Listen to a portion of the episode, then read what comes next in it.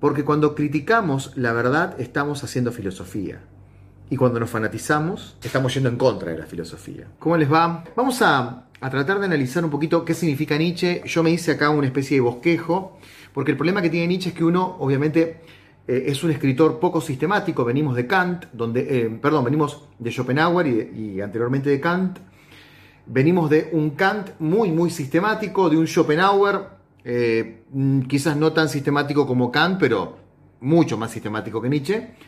Y ahora nos vamos a encontrar con un Nietzsche que eh, es un pensador que escribía en párrafos, es un pensador que tuvo que depender también de los compilados que iba a ser después su hermana, es un pensador que eh, no dijo, me voy a sentar a escribir la crítica de la razón pura, primer párrafo, sino que ante la voracidad, de un pensamiento genial escribía, ¿sí?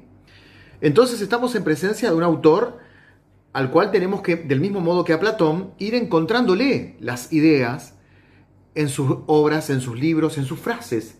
Muchas veces las frases de Nietzsche dicen mucho más de lo que el Twitter permite y mucho menos a veces de lo que las redes sociales permiten en esa popularización que se ha hecho de este filósofo.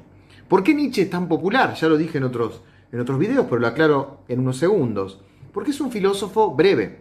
Es un filósofo que se puede leer de bolsillo. Es un filósofo ideal para leer en el colectivo, como le decimos en Santa Fe, en el, en el micro, como le dicen en Buenos Aires, en el bus, como le dicen en otros países, en el tren. Eh, Nietzsche es un escritor para el ciudadano que viaja, Nietzsche es un escritor para leer eh, brevemente. Pero Nietzsche no es un filósofo para iniciarse, porque Nietzsche es un destructor. Todo lo que veremos ahora es destrucción. Todo lo que veremos ahora es ataque frontal a los filósofos.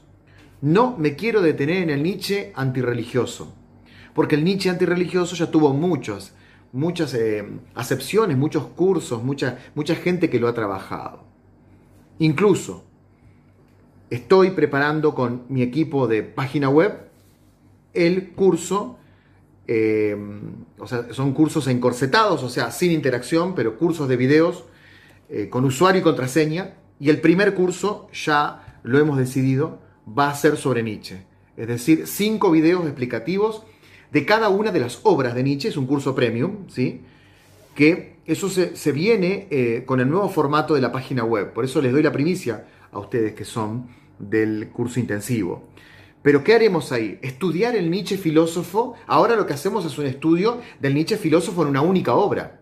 ¿sí? En una única obra, que es El crepúsculo de los ídolos o El ocaso de los ídolos. Pero vale un estudio del Nietzsche filósofo en otras cinco obras más, que es ese otro curso.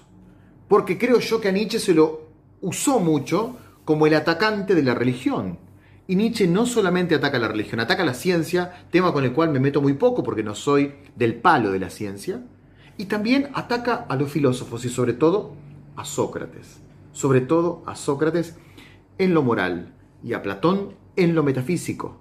Pero Platón merecía un ataque metafísico. Recuerdan cuando hablábamos de Platón. Tardo o temprano iba a surgir un filósofo que ataque esta dualidad de estar eh, eh, el más allá y el más acá. ¿Cuánto tiempo más iba a durar esa etapa? ¿Cuánto tiempo más?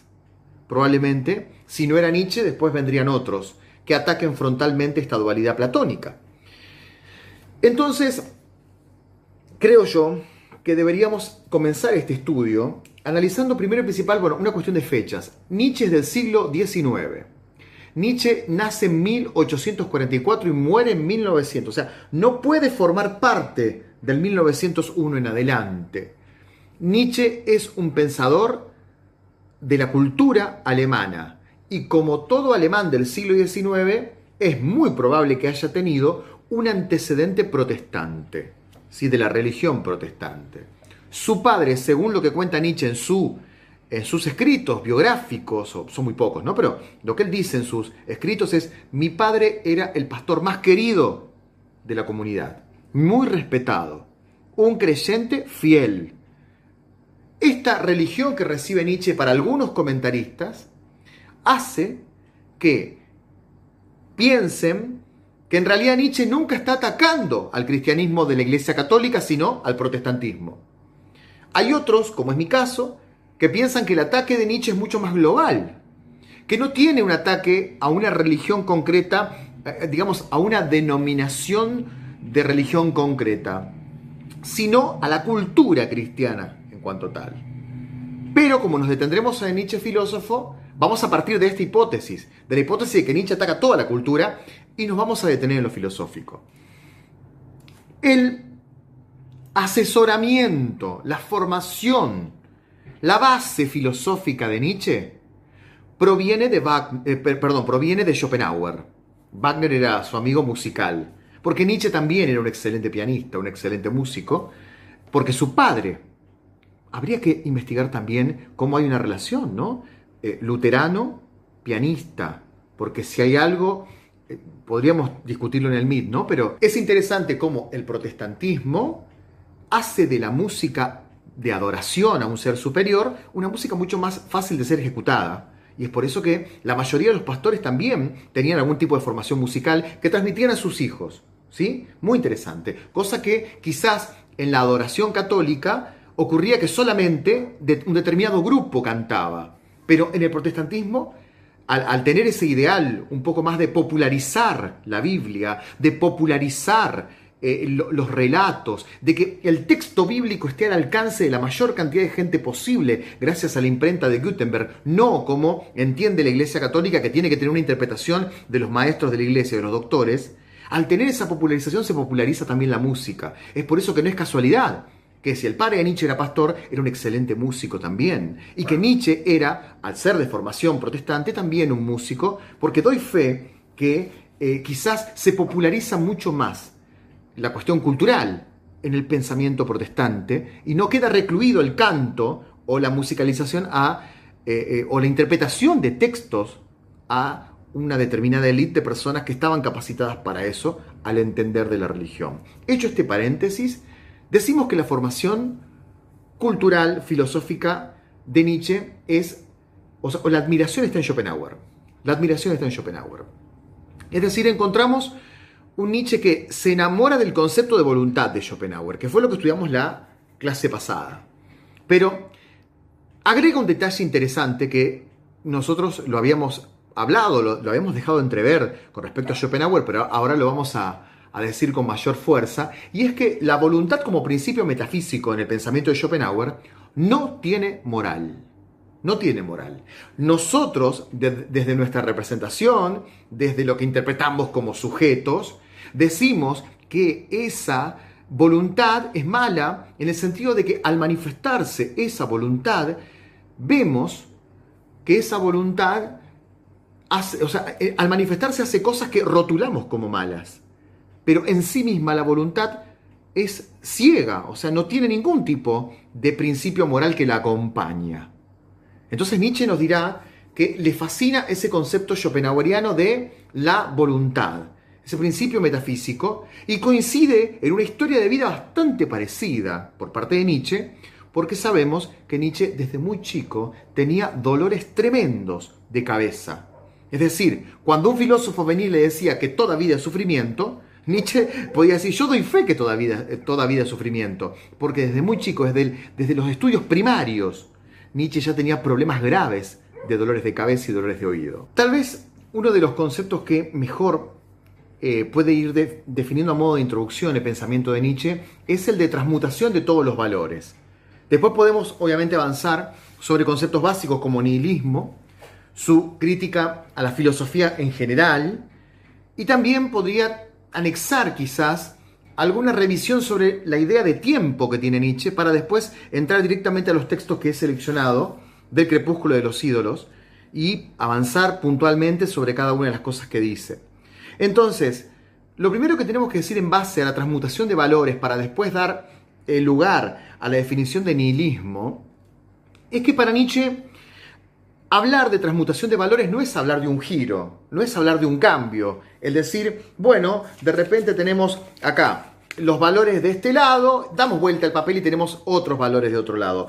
Transmutación para él no es cambio y giro, como era quizás en Kant, ¿no? El giro copernicano.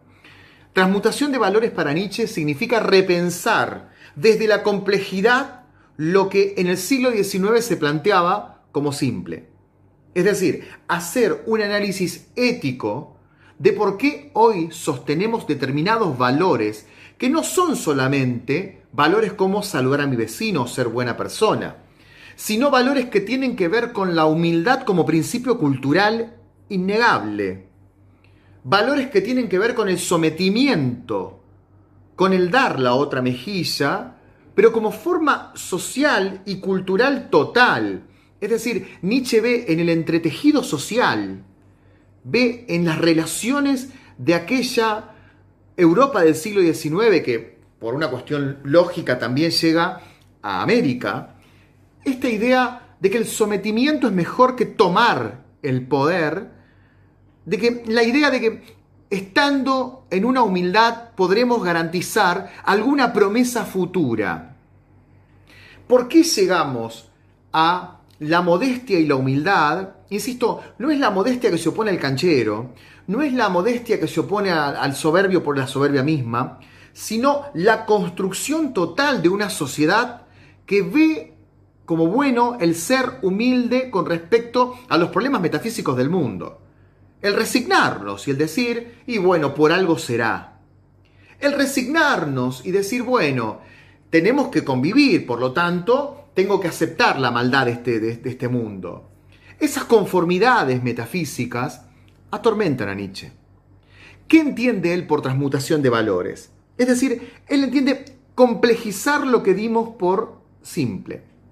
Dijimos que no había que reflexionar sobre los diez mandamientos. Nietzsche dice, ¿por qué no pensamos? ¿Por qué no reflexionamos? ¿Por qué no los complejizamos? Es decir, ir al fondo histórico. Sabemos que Nietzsche, eh, más que un filósofo, era un filólogo eh, en su trabajo, en su profesión, porque era experto en idiomas. Ir al concepto, o sea, ¿quién fue el primero que dijo que la moral tiene que ser universal? Si hacemos un planteo, dice Nietzsche, ¿a dónde encontramos la primera data, el, primer, eh, em, el primer trabajo intelectual que nos diga que la moral tiene que ser universal o que un concepto de valentía tiene que elevarse por encima de los demás. Eso, ¿quién fue la primera persona que lo dijo? ¿Fue Kant? ¿Quién fue la primera persona? ¿Fue Descartes? No. La primera persona que dijo esto fue Sócrates. Por eso después haremos un análisis de Sócrates. Por eso podríamos definir a Nietzsche como un inmoralista. Me gusta mucho ese concepto. No es un inmoral, porque ¿qué vendría a ser un inmoral? Una persona que ante determinados estatutos sociales que dicen tenés que ser de un determinado modo, hace todo lo contrario. O sea, un inmoral es praxis. Un inmoral es praxis. Nietzsche es un inmoralista porque no se conforma con lo establecido en cuanto a los principios morales y ataca a los moralistas que nos imponen a priori esos principios morales. No está diciendo, gente, a ver, yo vengo y digo, hagamos todo lo contrario. Está interrogándose, por lo menos, por aquellos que nos dijeron, tenés que ser de determinado modo. Es decir, encontramos en Nietzsche a un ataque frontal a los moralistas, pero sería bueno preguntarnos también, ¿qué es la moral? La moral es el conjunto de valores que tiene un ser humano a priori. Y con ese conjunto de, valores enfrenta los problemas metafísicos, enfrenta los problemas sociales, enfrenta los conflictos propios, enfrenta las situaciones cotidianas de vida cuando tiene tentaciones. Eso es la moral. Pero esa moral, ¿de dónde proviene? Bueno, proviene de nuestros padres. Pero nuestros padres, ¿quiénes le enseñaron esa moral? Los abuelos. Entonces hay otro libro de Nietzsche que se llama La genealogía de la moral, perdón, la genealogía de la moral, que busca una genealogía hasta llegar a los primeros moralistas, que son los que imponen cómo tenemos que ser. Entonces la pregunta de Nietzsche, ir al pasado y decir, ¿quién fue el que dijo este catálogo de mandamientos que hoy tenemos que obedecer? ¿Quién fue el que impuso esto? ¿Quiénes impusieron moral? ¿Serán los sacerdotes? serán los filósofos. Y en el caso de que esas personas hayan hecho eso, ¿lo hacen por haber descubierto algo universal o lo hacen por resentidos? ¿No será que son unos resentidos? ¿No será que están queriendo imponer la moral del débil porque ellos no pudieron lograr una moral de fuertes? ¿No será que esos principios que nos están presentando son principios que se oponen al devenir natural de la naturaleza, del cual ya me había hablado Schopenhauer cuando me decía que la voluntad no tiene freno? ¿Qué es la naturaleza? Es un, un tigre comiéndose una presa. Es sufrimiento. Por lo tanto, ¿no será que la moral es ir en contra de esa naturaleza para poder evitar el sufrimiento teniendo una normalidad de resentidos? Pregunta Nietzscheana que iremos desmenuzando de a poco. Nietzsche nos habla de una crítica profunda a lo que fue la filosofía y si bien vamos a profundizar el ataque a Sócrates, hay que decir también que el filósofo más cercano que tenía para criticar era sin lugar a dudas Immanuel Kant. Yo les dije, recordarán al principio del video sobre Kant, que Kant es un filósofo que, utilizando la metáfora borgiana, es un palacio de precisos cristales. Uno camina por una filosofía que, y siente que en algún momento si dice algo erróneo sobre el fenómeno, sobre el noúmeno, se cae en todos esos cristales. Tiene la sensación de que puede hasta lastimarse filosóficamente si no invoca el concepto correcto. Y un poco Nietzsche ve esto, ¿no? Ve que en realidad Kant quiere mostrarnos su imperativo categórico, Kant quiere imponernos su ética, pero arma un conjunto de artificios intelectuales y nos propone, por un lado, la ciencia como algo de la razón pura, o sea, qué es lo científico y qué no es lo científico, ¿no? Lo matemático, lo científico. Lo metafísico ya para Kant pasa a un segundo plano y en el fondo nos quiere imponer una ética. Es decir, Kant es un filósofo de la verdad, pero de la verdad científica. Tal vez Nietzsche ve en Kant a ese filósofo que propone la verdad con mayor intensidad y con mayor fuerza de convencimiento que los restantes filósofos anteriores. Ya que Aristóteles se acercaba a la verdad, Platón se acercaba a la verdad por el espíritu mismo de los griegos. Cuando empezamos este curso les dije que la verdad para los griegos era aletheia y que uno se acerca a través de la teoría, contemplando la verdad. En cambio, Kant dice, esto es la verdad y esto no es la verdad, sino que es fantasía, idea, creación. Entonces Nietzsche observa y ve esto y se da cuenta que una cosa es decir, yo pienso, como decía Aristóteles, que la verdad es esto, y otra cosa es proponer un arquetipo como el que propone Kant, donde todo ensambla y donde una cosa es la razón pura y otra cosa ya no, forma parte de lo puro. Es decir, que para Nietzsche, la filosofía kantiana y todas sus consecuencias eh, científicas o la ciencia pura posterior a la imposición del kantismo es una detención de exigencias. ¿Qué significa detener exigencias? Que el ser humano tiene una pretensión de verdad muy fuerte. Incluso en Más allá del bien y del mal, que es un libro que no estamos trabajando ahora, pero que lo traigo a colación.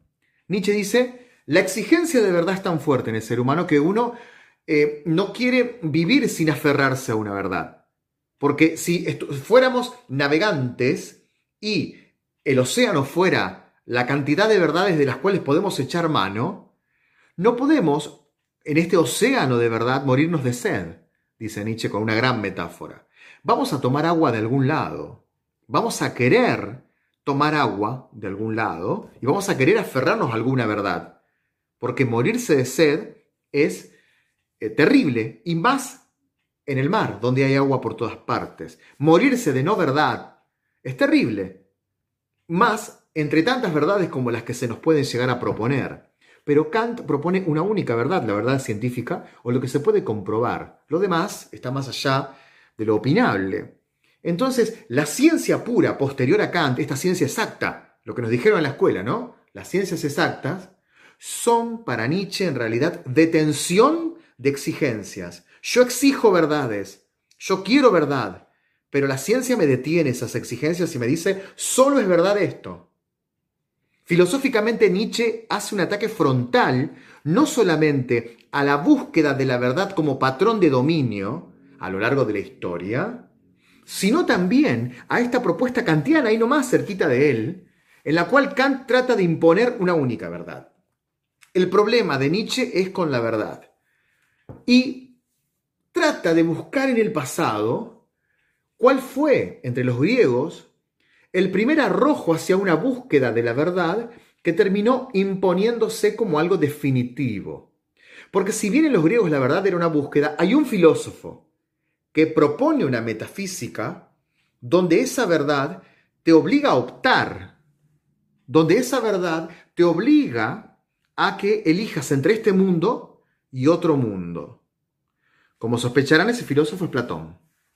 Es decir, en este video, repito, cuya máxima pretensión es ir en busca del Nietzsche filósofo, tenemos que decir que en, la búsqueda nietzscheana de quién es el primero que impone una verdad y no podemos salir de esa verdad, se encuentra Platón.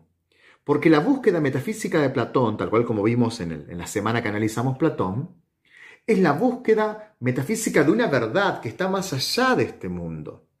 Y ese desprecio del mundo del devenir en pos de un mundo eterno, ese desprecio de este mundo sensible, de este inocente mundo del devenir, en pos del magistral mundo de las ideas, es el gran problema para Nietzsche. ¿Por qué es el gran problema? Porque estamos despreciando lo único que tenemos por un principio que no sabemos si está o no está más allá de este mundo. Platón propone una metafísica en la cual se desprecia lo sensible y se propone lo que está más allá. Y ahí está el origen, para Nietzsche, de todas las consecuencias metafísicas que tendremos a futuro. Y ahí está el origen de lo que después para Kant va a ser la proposición de algo puro. Es decir, el culpable metafísico de este inicio es, sin lugar a dudas, Platón para Nietzsche. Pero dijimos que vamos a hablar, obviamente, en el texto de Sócrates. Simplemente estoy hablando de cómo Nietzsche confronta la cuestión de la verdad y cómo ve Platón el primero que garantiza una verdad en algún punto. Porque Platón te garantiza que en el mundo de las ideas tenés verdad. ¿Y a qué nos llevó, se pregunta Nietzsche, a qué nos llevó este proponer una verdad ultraterrena y llegar a este siglo XIX en el cual paulatinamente se ha ido desgranando aquel concepto platónico a ese proceso histórico paulatino de degradación de los primeros principios como verdad y bien, a ese proceso histórico de desvalorización, Nietzsche lo llama nihilismo. Se dice por lo general que Nietzsche era un filósofo nihilista. Ya lo dije en varios videos en YouTube esto, pero lo voy a volver a decir. Nietzsche no es un filósofo nihilista, Nietzsche es un diagnosticador, si me permiten el término, del nihilismo, diagnosticador del nihilismo del siglo XIX.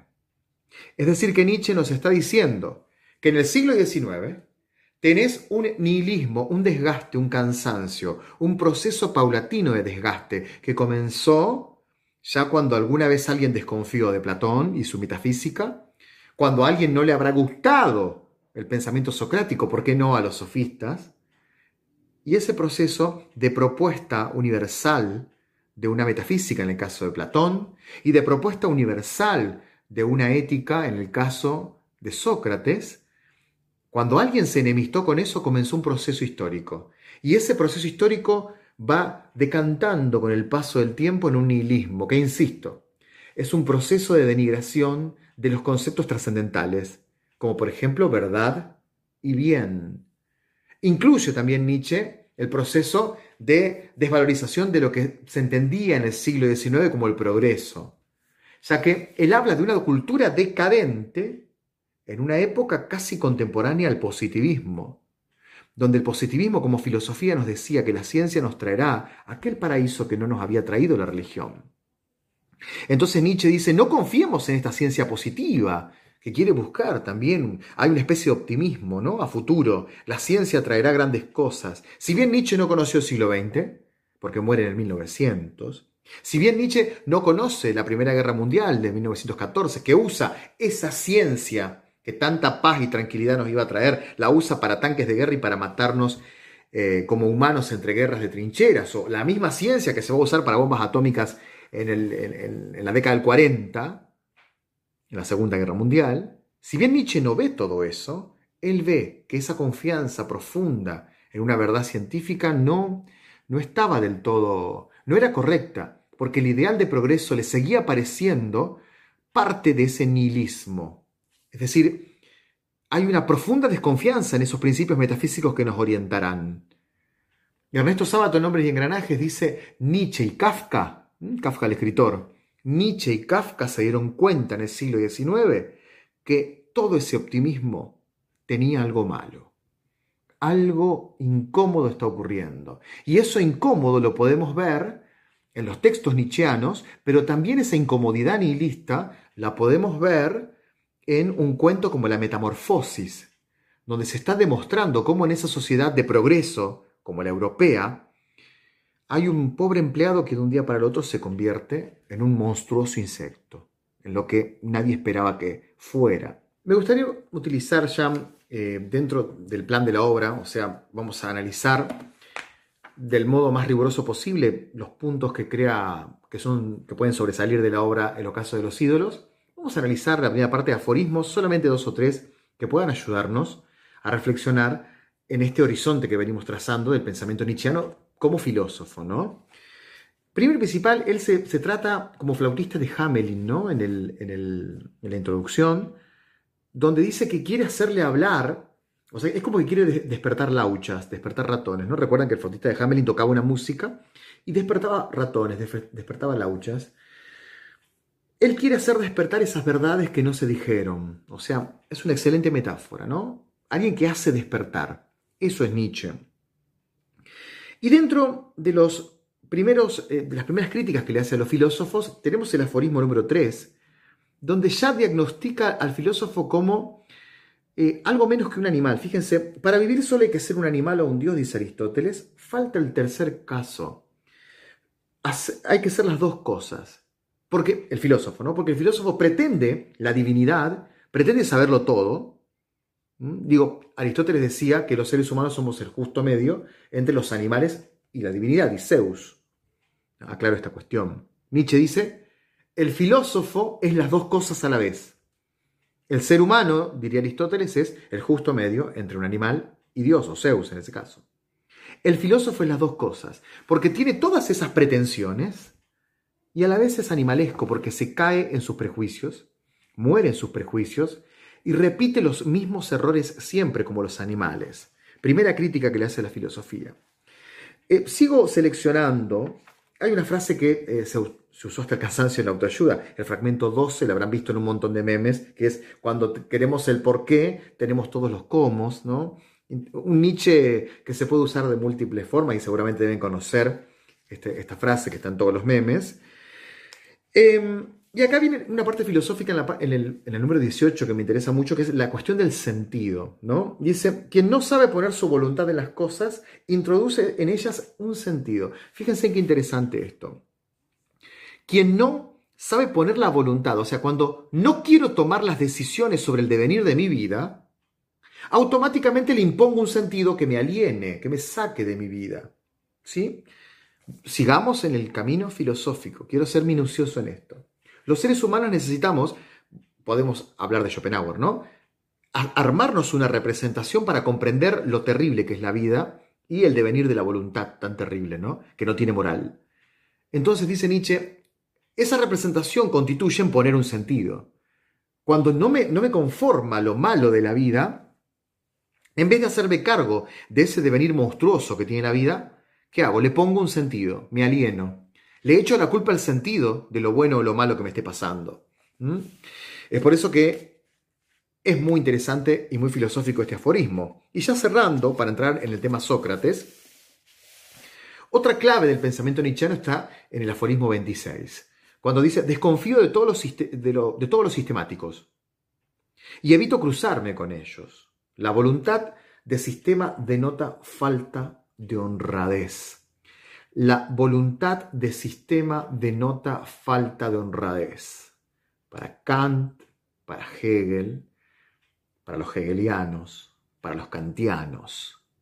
Nietzsche nos está diciendo que si una persona cree que el sistema que armó un filósofo ensambla con toda una verdad, sin encontrar algún atisbo, alguna especie de gotera, alguna especie de, respirador que se tiene que emparchar o no se puede emparchar.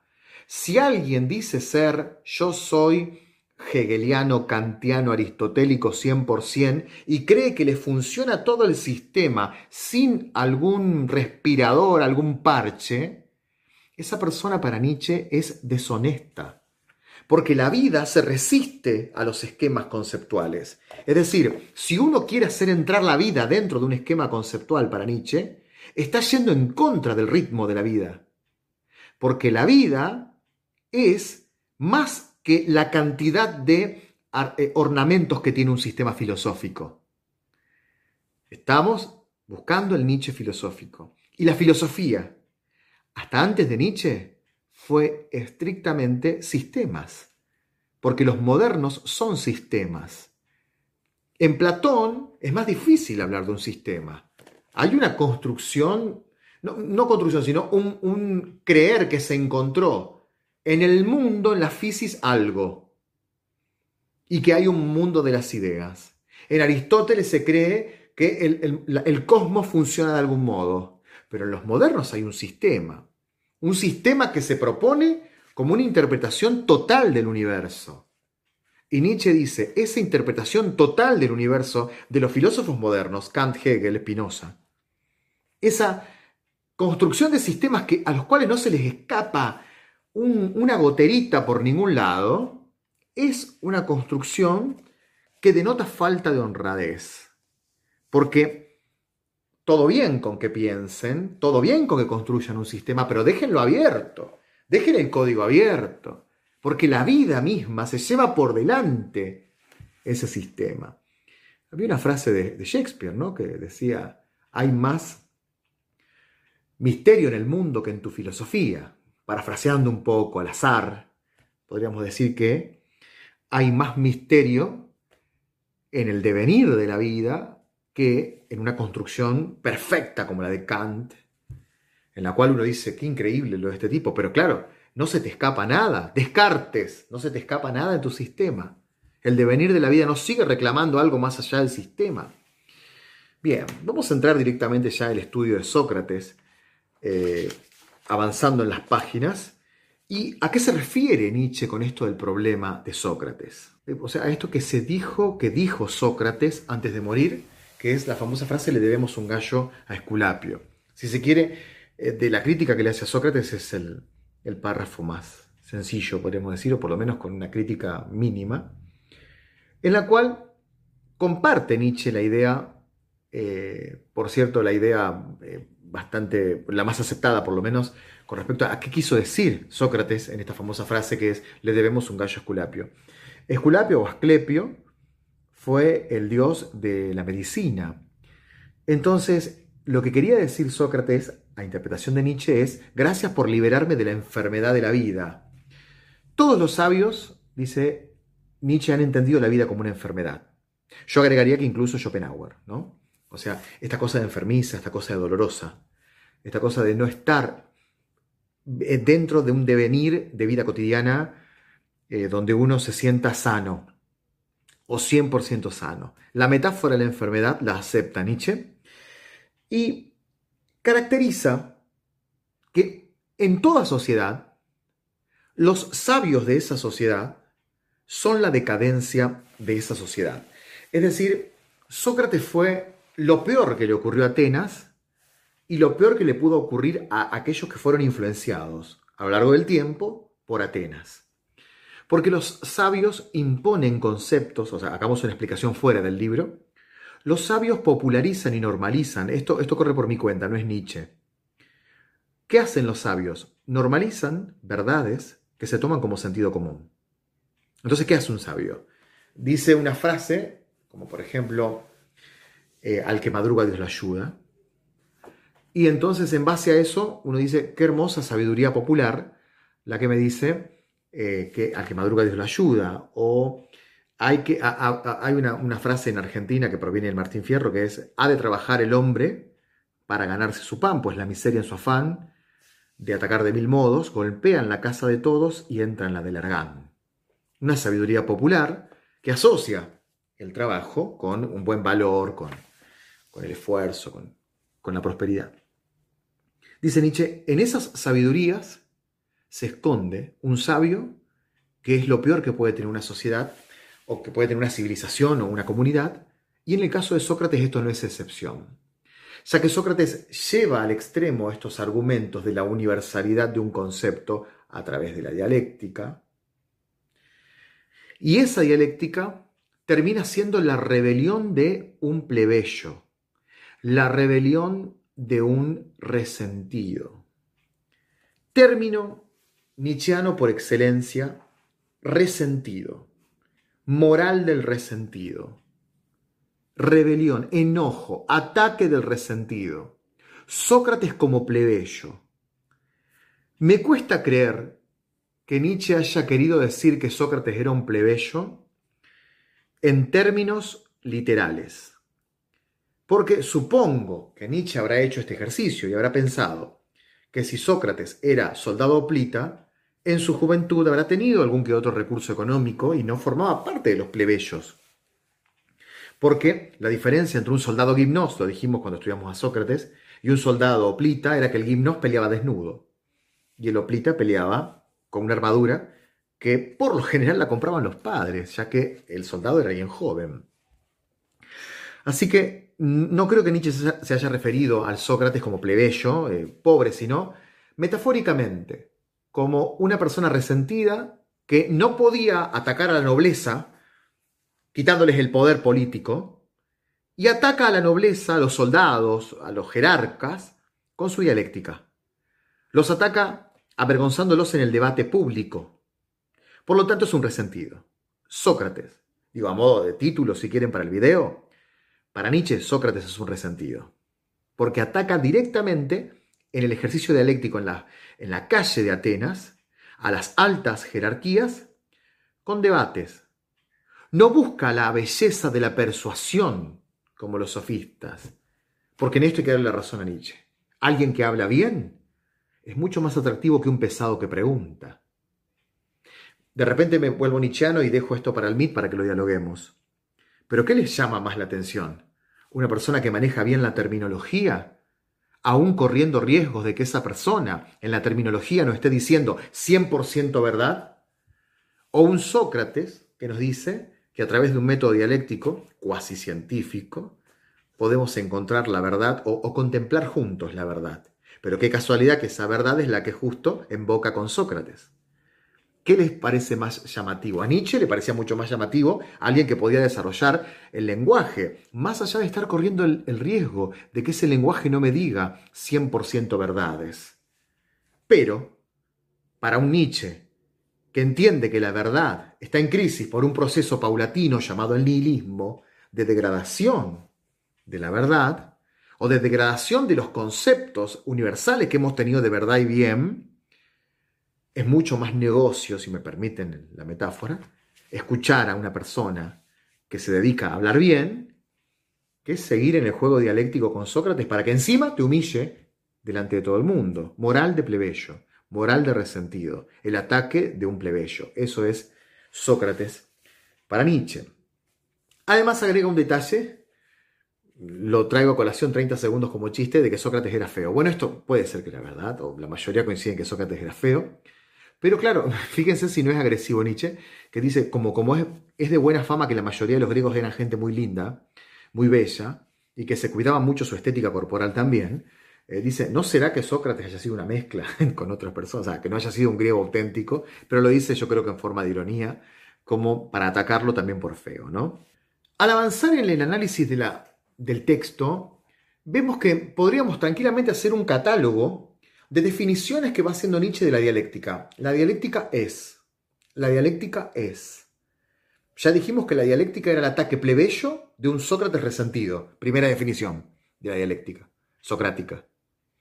Es decir, la actividad por excelencia de Sócrates es atacada directamente por Nietzsche con varias definiciones. La dialéctica es algo de un resentido, de un plebeyo. Otra definición que arroja en el texto es la dialéctica es la actividad de un bufón. Un bufón, pero yo no creo que lo entienda como un bufón en el sentido payasesco, sencillamente como una burla nietzscheana hacia el trabajo de Sócrates. Creo que en realidad lo que está diciendo es que es un bufón porque exagera. Es decir, el bufón griego encontraba, eh, o sea, el antiguo comediante griego era un experto en la exageración de, los defectos de las personas para que esa exageración haga reír.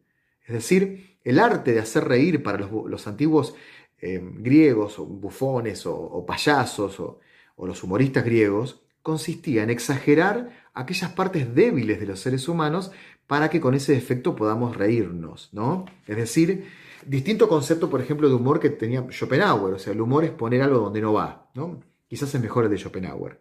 El humor griego era por exageración. ¿sí? Algo parecido a lo que ocurre con las caricaturas. Si de repente tienen que hacer una caricatura de alguien que tiene la nariz muy grande, se hace excesivamente grande. Ese es el concepto de humor. Por eso habla de bufón.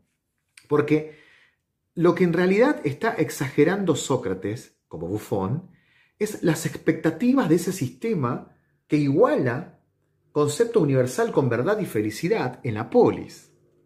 No sé si, si soy claro en esto. Es un exagerado Sócrates, más que un payaso. Y como los bufones o, los antiguos comediantes griegos se especializaban en la exageración como forma de hacer reír, es un exagerado que está teniendo demasiada confianza en esta relación que hay entre concepto universal de virtud, felicidad y buena vida en la polis o, buenas virtudes del futuro político. Otra característica de la dialéctica, haciendo este listado, es que persuade poco. Es decir, si tengo que quedarme con el concepto de que a, través de tu dialéctica encontraremos la verdad, verdad de la cual Nietzsche se, se burla, también persuade poco. Es preferible un sofista que persuada mejor a una dialéctica que es pura técnica para avergonzar. Así que ahí tenemos otro concepto. Y termina el texto con una referencia a lo que dijo al principio. Al principio él hablaba de que coincidía con Sócrates en que la vida era una enfermedad. Pero también la dialéctica es una enfermedad. Es decir, si estamos reclamando que Asclepio nos libere de la enfermedad de la vida, me metes Sócrates en otra enfermedad, que es la dialéctica que me quiere hacer asociar sistemas de pensamiento con la verdad y con la felicidad. Entrando ya a la fase final del video, en los últimos minutos, me parecería propicio poder explicar la crítica que hace Nietzsche a lo que nosotros estudiamos al principio de este curso. Es decir, eh, lo interesante de llevar adelante un curso intensivo es poder comparar esos autores más conocidos con una base que no es tan conocida. Es por eso que siempre recomiendo que Nietzsche se lo lea al final de un estudio o al final de un curso como es ahora, en el cual casi estamos terminando. Porque vamos a hablar de la crítica que hace Nietzsche ya dentro del el apartado que se llama La razón en la filosofía, a la crítica que hace a aquella pretensión que incluso estaban los presocráticos de detener lo que se mueve. Detener lo que se mueve. Nosotros habíamos hablado en los presocráticos que ellos buscaban captar en el devenir de lo cotidiano la fisis, es decir, lo que brota de este aparecer, de esta cosa que me... Eh, yo me acuerdo que mi profesor de metafísica decía de la presencia omnienglobante del ser, presencia omnienglobante, es decir, de este todo que me aborda por todos lados, los presocráticos decían, quiero conceptualizar algo, quiero quedarme con algo. Nietzsche decía, esa pretensión de querer quedarte con un concepto fijo, entre tanto devenir, es un error metafísico de entrada. Por eso, la reivindicación que hace Nietzsche a Heráclito. Eso lo podemos ver avanzando un poco en el texto, ya en el apartado 2 del capítulo que llama La razón en la filosofía, hace una salvedad. Dice, Heráclito no fue como el resto de los presocráticos porque Heráclito, digamos, se ufanó de encontrar en el devenir, por eso le llamaba el oscuro, porque era raro lo que él pensaba, se ufanó de encontrar en ese devenir el ser. O sea, el ser deviene. No busquemos capturar a un tiempo que corre. Ese concepto de Heráclito es un concepto que a Nietzsche le llamaba la atención y le parecía más exacto que todos los fijismos que arrancan con los presocráticos se potencia con Platón hasta el extremo. En Aristóteles eh, siente, o sea, Aristóteles tiene el mismo ritmo de los presocráticos y de Platón al tratar de buscar un concepto. ¿Sí? Recordarán ustedes, un repaso de 30 segundos. Los presocráticos buscaban un fijismo dentro del devenir y le llamaban a eso eh, la búsqueda de la física, que después técnicamente se llama metafísica. La, Platón proyecta esa búsqueda, eso fijo, que, esa, ese concepto que, captura al devenir en el mundo de las ideas. O sea, las ideas son nociones, no, no son nociones, las ideas son verdaderas entidades que sostienen este devenir. O sea, busca de vuelta lo fijo. Aristóteles no tiene el mismo método de su maestro Platón, pero también busca lo fijo, busca conceptualizar en la sustancia, busca conceptualizar lo que deviene. Es decir, necesitamos conceptos, gracias a los griegos. Y ve Nietzsche que ahí está el problema, que la razón necesita quedarse con conceptos, necesita capturar en el devenir algo. Entonces ahí está la crítica que hace Nietzsche a ese concepto de ser o de ente, que también es muy discutido, ¿no? Porque muchos dicen que es mejor decir que los griegos buscaban el ente, yo prefiero hacer la distinción idiomática, ¿no? Que es una distinción, una cosa es eleina y otra cosa es el ente, ¿no? Bien, hay una, una parte del texto que me parece interesante que resume un poco esto, ¿no? Él asocia a esta búsqueda de lo que captura como una estafa, la gran estafa histórica. Ya le dijo a Sócrates, le dijo que Sócrates era un gran error. Ahora dice que la búsqueda de un concepto que capture es una estafa, una estafa histórica. Esto lo dice en el apartado número uno. En el apartado número dos, tal cual como dije recién, habla bien de Heráclito. Este Heráclito que encuentra, o sea, hay una, una cosa interesante que es la distinción que hace entre mundo aparente y lo que se llamaba el mundo verdadero, ¿no? O sea, a nosotros nos decían los metafísicos que el mundo que se nos muestra es el mundo aparente. Y el mundo verdadero está más allá, más allá de esto que es aparente. Entonces, ¿qué nos dice eh, Nietzsche? Nos dice que en realidad el mundo aparente es el único mundo posible y el mundo verdadero es una nebulosa que inventaron conceptualmente. Hacia el apartado número 5 nos dice, ya a modo de sentencia, que el ser es tan solo una palabra. Esta sospecha que quizás muchos de nosotros hayamos tenido durante el curso de metafísica, que es el ser es tan solo una palabra. Es decir, dijimos que los entes tienen en, eh, tienen en común que están siendo, o sea, los entes tienen en común el hecho de estar siendo, yo tengo en común con el resto de los entes que estoy siendo, ese estar siendo es tan solo una palabra.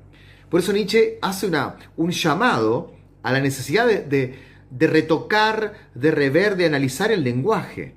Porque la razón muchas veces cree encontrar algunos eh, conceptos que fijan la realidad, pero no son más que palabras. Así que la razón es un conjunto de palabras. Y dice en un momento que algunos han llegado a pensarlo, dice en el apartado 5, que el yo era también el ser. Es decir, es tanto el fanatismo que tenemos por la palabra ser, en metafísica, que encontramos un filósofo, sospecharán cuál es, lo podemos hablar en el MIT, un filósofo que dice, el ser es el sujeto, soy yo. Es decir, la modernidad también llevó a pensar que aquella palabra que se inventó como el ser, terminó siendo el sujeto. Entonces hace un llamado también a revisar el lenguaje, porque el lenguaje nos puede condenar a la conceptualización. Fíjense cómo Nietzsche no es tan solo un destructor, no es tan solo alguien que diagnostica, sino que también ataca directamente a la metafísica, ataca directamente a la conceptualización metafísica, y ataca directamente a todo lo que fue la antigüedad que buscó desde dos vertientes, a través de Platón, hacer una fijación externa y desde Sócrates hacer una fijación de lo universal en la conducta de la gente. Es decir, si tenemos que hacer una síntesis de los ataques nietzscheanos, por un lado, Platón fija, o sea, filosóficamente Platón es aquel que proyecta en una metafísica lo que después será la religión cristiana. Porque para Nietzsche, el cristianismo que viene después es platonismo para la plebe, platonismo para el pueblo. Pero ¿por qué dice esto? Porque ya había trazado Platón las estructuras metafísicas de un más allá y de un más acá que le van a venir como anillo al dedo al cristianismo para explicar la fe. Porque la fe del cristianismo necesita explicación filosófica. ¿Y a qué acuden? A Platón. En cambio, Sócrates predica moral. Y Sócrates es entonces ese filósofo que impone la idea de que hay mejores y peores desde lo conceptual y desde la moral. Porque en algún modo los seres humanos siempre sabemos que hay buenos y malos. O sea, yo creo que algo de, razón tenía Kant cuando decía que dentro nuestro sabemos qué es lo bueno y qué es lo malo. A veces de un modo difuso, pero una idea de bien tenemos dentro de nosotros mismos. Pero Nietzsche dice, el problema está es en que Sócrates quiso fijar conceptualmente qué es lo bueno y a partir de ahí predicó moral. Y hasta el día de hoy venimos, yo veo que incluso esto sigue, lo podríamos dejar también para debatir en el MIT, pero yo veo que hoy sigue este, este debate del Sócrates mártir y los sofistas como manipuladores. Incluso se insulta muchas veces a personas que se dedican a la filosofía como sofistas. Fíjense cómo está este prejuicio de que Nietzsche ya hace eh, casi 200 años que viene, de, que viene demostrándonos que es una pavada decir que sofista es un insulto. ¿Por qué? Porque lo dice, lo propone a Sócrates, lo, le saca el disfraz a Sócrates como el Sócrates mártir y lo demuestra como una persona que quiere imponer dialéctica que estéticamente es inferior y que no es tan interesante como una persona que sabe hablar. Entonces, ahí también tenemos el Sócrates moral por un lado y la metafísica platónica por otro lado. Y el lenguaje, el lenguaje como aquello que tenemos que rever, porque el lenguaje inventó el concepto de ser. Cuando quisimos hablar de metafísica, o sea, todo este curso que hemos hecho para Nietzsche es un lenguaje que se arroga el derecho de decir que hay realidad, cuando es sencillamente puro lenguaje. Y quizás la mayor estafa de todos los tiempos es la metafísica, y es creer que la palabra ser tiene algún tipo de denotado. O sea, que, que el término tiene un significado, un denotado, que tiene una concreción real en algo. Hacia el final, Nietzsche hace una referencia a cuatro tesis, cuatro tesis, que me parece interesante desarrollarlas, porque la primera habla de, este tema del, del, mundo aparente y es como un repaso, un resumen para ir dando cierre a la crítica filosófica y metafísica de Nietzsche que tratamos de ver en este curso.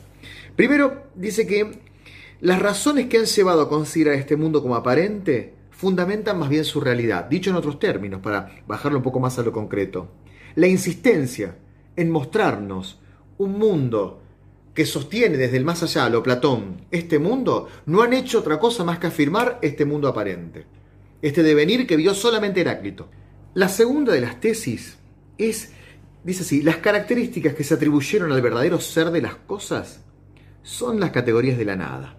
Es decir, cuando nos dijeron que el ser era múltiple o que el ser era uno, ese lenguaje es la nada. Cuando nos dijeron que el ser era fijo y eterno, esas palabras son nada. Es decir, las palabras que trataron los metafísicos de imponerle al otro mundo son precisamente palabras de la nada. ¿Sí? Cuando Platón dice, por decir un, al azar, o digamos Aristóteles, cuando Aristóteles habla de sustancia, es nada eso. Cuando Platón habla de ideas eternas, eso es nada. Cuando Santo Tomás habla de ese, eso es la nada. Todo intento por imponer palabras que estén más allá, eh, hablando de algo que está más allá, son palabras de la nada. La tercera de las tesis me parece la más, la más fuerte de todas porque básicamente consiste en decir, todo aquel que crea que viene con un fuego iluminado del otro mundo puede impactar en algo violento. Lo leo un pedacito, fabular otro mundo, puede, o sea, fabular otro mundo distinto, puede desplegar su poder en nosotros, puede desplegar un instinto de calumnia y de detracción. Es decir, como dije al principio, la fabulación de otro mundo puede traernos a pensar que nosotros tenemos una verdad, un fuego que viene de otro lado, y podemos imponer moral, imponer ciencia, imponer algo al prójimo porque yo provengo con principios universales. Es decir, cuando volvamos a Sócrates, cuando Sócrates decía que él sabía a través de la, dialéctica que él llegaba a la verdad, todo eso tenía impacto moral en la polis. Es decir, ¿cuál es el problema, digámoslo en criollo, cuál es el problema de una persona que está convencida de que tiene la verdad? Que te va a golpear la puerta de tu casa todo el tiempo para explicarte que él tiene la verdad. Que va a creer que tus valores son valores inferiores a los de él, porque él tiene la verdad. Este problema creo que es una de las ideas más profundas que tiene Nietzsche, porque anticipa aquello, que se dice en el siglo XX con respecto a que lo normal, la verdad, va fijando moral y aquel que tiene la verdad y tiene lo normal en su mano, menosprecia al que escapa a esa normalidad y a esa verdad que se impuso. Entonces, este Nietzsche, el Nietzsche filósofo, nos dice, porque fíjense que en ningún momento está hablando de una de una religión concreta, está hablando de verdad. Él dice, toda persona que viene con el fuego de la verdad, que viene con la fábula de la verdad, corre el riesgo también de querer imponerte una moral determinada y de querer juzgarte. Cuidado con aquellos que vienen en nombre de la verdad. Porque la primera tentación que viene de una persona que está demasiado convencida es la de imponerte sus valores. Ese es el problema. Es decir, es todo lo contrario de la filosofía. Porque la filosofía es el intento de dialogar. Es estar un poco casi convencido que quizás tenés razón. En cambio, aquel que viene con la idea de que él realmente proviene de otro, de otro mundo con la verdad, ojo que te puede imponer moral. Y en la cuarta y última tesis que nos plantea ya este estudio, Nietzsche nos habla de la idea de decadencia, que es una idea que trasciende a toda la obra, pero que es bueno por ahí eh, eh, ejemplificar y explicar qué significa el concepto nietzscheano de decadencia. El pensar que nosotros poseemos una verdad ulterior o superior hizo, a través del devenir del tiempo, desde Platón hasta Sócrates, una cultura decadente que es la cultura europea del siglo XIX que está, o la cultura occidental del siglo XIX que está denunciando Nietzsche. Es decir, ¿qué es la decadencia? La proyección en un mundo externo de una verdad que es superior a este mundo que tan solo es el mundo de apariencias. Cuando no es apariencia, es lo único que hay. Es decir, para Nietzsche la vida es esta vida. Para Nietzsche la vida es el devenir mismo que ya le había explicado Schopenhauer que era sufrimiento. Es decir, esta fuerza de la voluntad de Schopenhauer es lo que Nietzsche entiende como lo único que hay. Entonces, ¿qué es la decadencia? Escaparnos de este mundo para encontrar algún tipo de verdad en otro mundo, como decía Platón. Bueno, ¿qué decir de Nietzsche como a modo de cierre? Yo creo que el peor de los, de los peligros que puede atravesar el pensamiento nietzscheano es algo que, dije en un posteo la vez pasada y creo que lo dije en Twitter también. Y es que Nietzsche, al ser un escritor extraordinario, sabe manejar los términos poéticos y la persuasión propia del artista. Cuando uno lee a Nietzsche, lee a un gran escritor no tiene esa rigurosidad kantiana que nos lleva a admirar una inteligencia. Nietzsche tiene una prosa y una poesía, un poder de metaforizar, un uso de la metáfora tan, tan increíble, que probablemente terminemos en una especie de fanatismo si no nos cuidamos. Porque entrar en la lógica del poeta es más peligroso a veces que entrar en la lógica del estructurado Kant.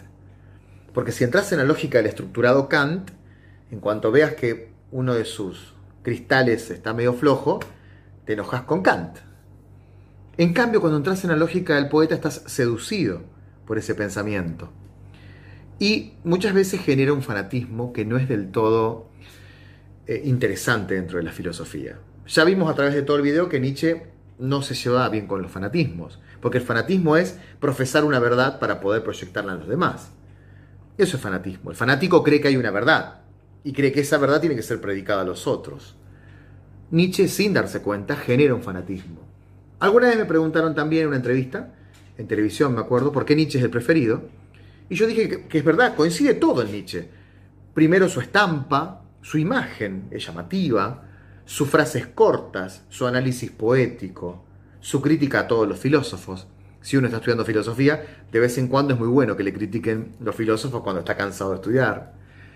Pero creo que, más allá de todo eso, en este video traté de quedarme con el Nietzsche filósofo y no hacer un fanatismo y tampoco hacer este estudio permanente del Nietzsche antirreligión, sino más bien del Nietzsche que busca criticar la verdad, porque cuando criticamos la verdad estamos haciendo filosofía. Y cuando nos fanatizamos, estamos yendo en contra de la filosofía. Bien, nos vemos en el Meet. Gracias. Y hasta pronto.